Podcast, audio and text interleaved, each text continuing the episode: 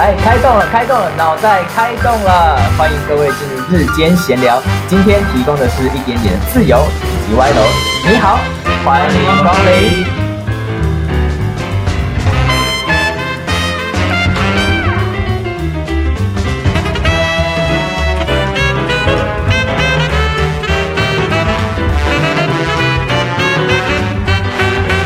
好的，开动了，开动了。终于又再次的开动了，欢迎大家来到日间闲聊餐酒馆。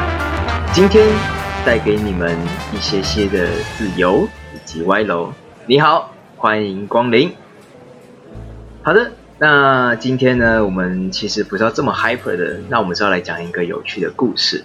那关于我如何如何的进入直播，还有后来转型成来做 podcast，那其实也算是我自己的一种尝试了。那这个要呃，大概要牵涉到大概一年前吧。一年前那个时候，我认识了一个软体，叫做 Wave，W A V E。那他一开始我只是当个听众，因为好奇，我从来此生中从来没有使用过类似的软体。那第一次就使用了 Wave 这个，算是很小众的一个市场。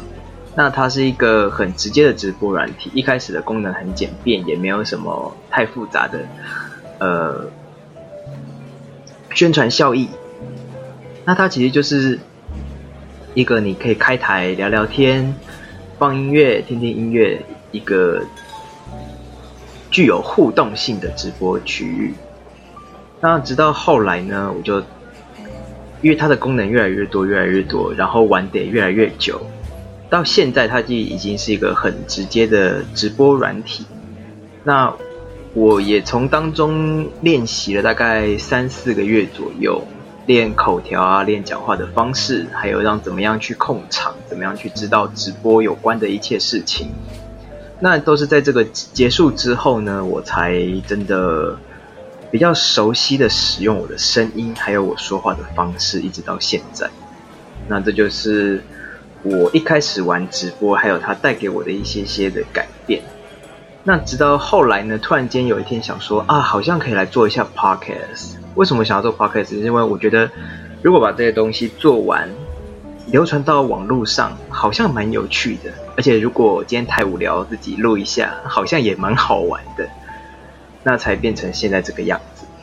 所以我现在就开始进行制作 podcast。当然啦，目前因为设备什么都还不够，所以还希望如果有机会的话，可以多多的赞助。感谢各位，感谢各位。因为我现在的麦克风其实效能很差，而且效率也不好，就觉得有一点点啊哈，糟糕，完蛋了这种感觉。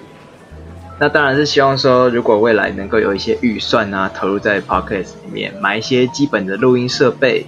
然后让自己在做录 podcast 的时候，它的整体是更完整、更完善的。也希望给你们得到更好的声音、更好的品质。